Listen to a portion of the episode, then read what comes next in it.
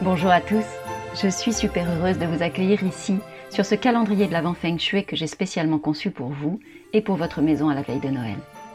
Je suis Valérie Fayolle, experte en Feng Shui de l'habitat, et du 1er au 25 décembre, je vais vous partager chaque jour un nouveau conseil, court, simple, efficace, pour que votre foyer soit un espace de bien-être, un espace d'énergie et de lumière. Tous ces ingrédients dont on a tant besoin pour accueillir Noël sereinement et joyeusement dans nos foyers. Un conseil Feng Shui par jour jusqu'à Noël. Aujourd'hui, je vais vous parler de vitalité.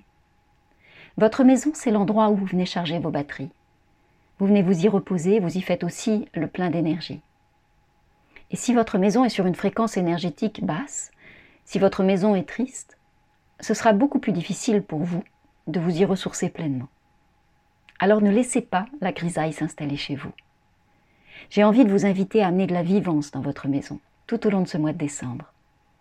Et vous pouvez le faire avec des choses si simples. Il suffit de rire, de chanter et de danser chez vous aussi souvent que vous le pouvez. Faites-le avec tous les membres du foyer, juste pour le plaisir. Vos murs vont se nourrir de cette belle énergie et ils pourront mieux vous la restituer en retour. Vous allez gagner en vitalité.